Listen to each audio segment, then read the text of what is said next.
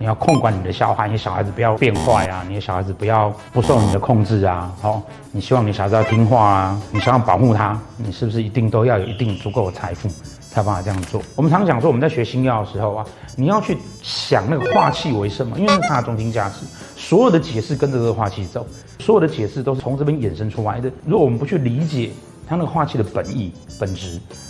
你就会变成一直要去背很多的。解释很多的资料库，那这样是不是就很累，而且没有办法做变化？所以天府星呢，它的化气为权，要的就是我生命中有一个部分，我是希望我可以掌控它的。